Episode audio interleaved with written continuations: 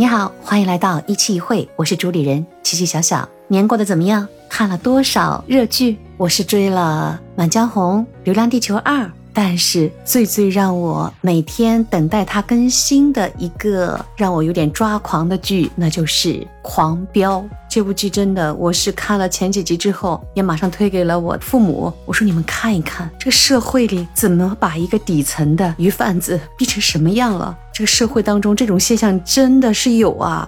有人说这是一部有广度、深度和力度的现实主义作品。这么抓人，让这么多人喜爱，它的细节呢做的是相当的缜密。这个剧里面，你看到后来，你会觉得谁是最坏的人吗？市长那个狐假虎威的市长秘书，还是市长后面的靠山？这些人真的道貌岸然，却在最最触犯他利益的那个时刻，他的嘴脸那是比黑老大还要黑的一个人。有些细节画面真的让人回想都是毛骨悚然，把一个想要投诉他们的对手呢浇筑在混凝土里，再有就是毁尸灭迹，那些惨烈的画面真的想到就毛骨悚然。再有就是电力公司、供电局给投资者们下套，联合下套，栽赃陷害，真的是他囊括了生活中你能想到、不能想到的各种局。但有一点你发现没有，在过去我们看过的很多香港的警匪片里也好，或者是国外的一些这种涉黑片里，你发现永远离不开建筑行业。日本也一样，在日本呢，建筑业称为 Kenchiku Gyogai。我曾经在日本很喜欢看的两部呃漫画书，其中一部呢叫《萨拉利曼 King Dalo》，这部书已经拍成电视剧了。呃，这部漫画书也很精彩的描述了在建筑业里，从一个打工者、一个社员的角度，写了很多很多的故事，其中就包括了很多这种幕后的暗箱操作。在日语里呢，也有投标，就 New 萨兹报价单、哎米兹莫利修这些，其实都一样。这部片子里也有啊，金海建工集团，想想也是啊，一个城市要发展要开发，必须先从道路修建开始，再做各种的桥梁啊、建筑啊，这些动不动就是上亿的项目，就应验了那句老话：哪里有钱，哪里就有争钱夺利的各种局。建筑上这些大的标的，内容又相当的繁杂，你去查它是很有难度的。所以，个人观点就是，建筑业和黑老大、黑社会多少都有着那么一丢丢的联系吧。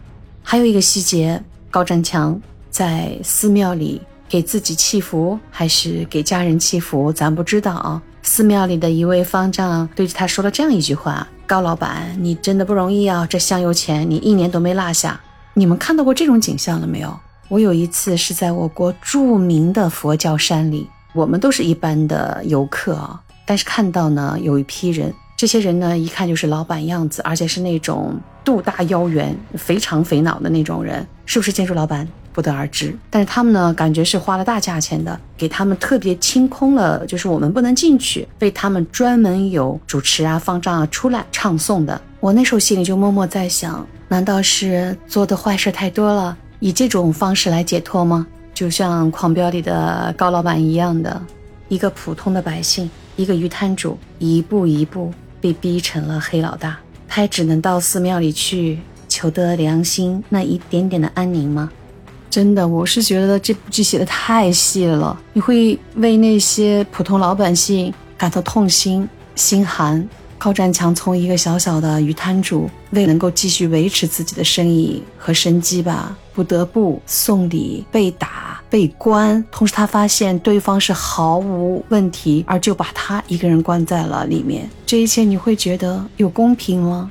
但是谁最坏啊？我是觉得那些在位的人，是那个男主角安心的长辈两位叔叔吗？曾经的公安局长，什么纪法书记？他们也说过一句话：当你要做什么的时候，先要保护好自己。听着是对的啊，但他们做了什么呢？他们的一些隐忍、默认，也就是一种妥协吧，也是一种助长吧。助长了像市长这样为首的核心的人物，他的那种心态，他的欲望，那是无限膨胀的。这种隐忍，他就是助长坏人的心态变得越来越无法无天，让一域百姓被迫在淫威之下苟活。在位人员该说不说，这种行为是最坏的。他无形中滋长的这样的风气，如果不消除的话，何来公平？像高占强这样的，难道不会野蛮生长吗？不会清除一个黑老大，再出来一个黑老大吗？所以一开始说的广度、深度、力度，作为一个普通老百姓，我真的受教了。但是更应该让那些公检法系统的职员们，让他们多多的去思考，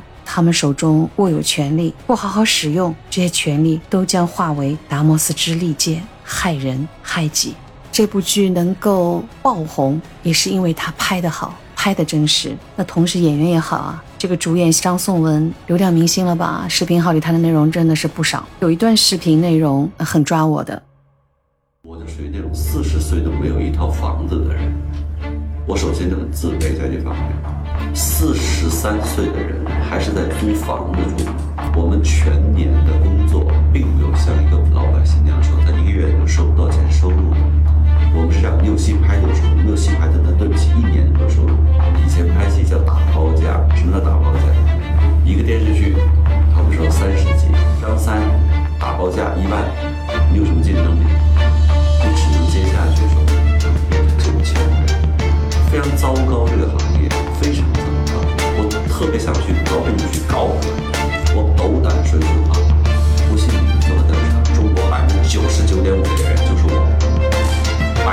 九十九点五的演员跟我一模一样，顶多只有百分之零点五的演员，他们真的是叫衣食无忧，工作时间在十八个小时左右，收入极低，被人不停的压榨，就是这样。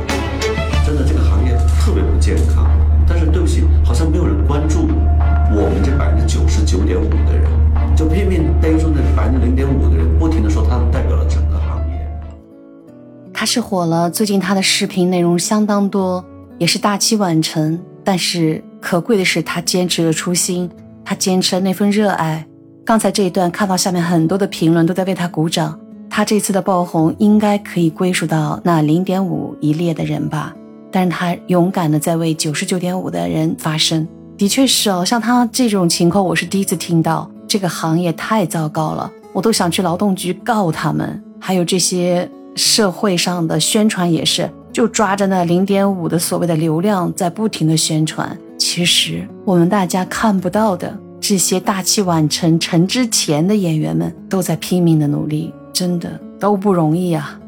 有些评论说，真的感恩他，他已经属于零点五了，还在为九十九点五的人发声。这样发声人多了，是不是就可以改变一个业态的一个生存环境呢？而且我今天还看到一个内容，就是说。这样一个演技精湛、优秀的演员，也是在导演的力推之下才决定用的。本来制作人是不用他的，就没想到，正是因为他这部剧这么火爆，甚至他的演绎锋芒超过了男主张译演的安心。但是我还是更希望张颂文爆红之后，依然能够保持曾经的风格吧。他是把电影作为他挚爱的事业。我真的很喜欢热爱自己专业的人，具有非常好的职业操守的人，将自己的工作做到最好，是一份本职工作。希望这些好的艺人能够一直坚持自我，潜心打磨的作品越来越多。让我们努力在生活中做好自己，同时呢，也可以在文化娱乐消遣的时候能得到更多的启发。回到我今天想和大家分享的内容呢，就是碰到任何事情。该发生的时候必须要发生，本本分分做好自己。欢迎你把你的想法写在下面的评论里，我们一起互相探讨。好了，今天的分享就到这里，欢迎订阅、关注、评论、点赞，谢谢你的陪伴，我们下期见。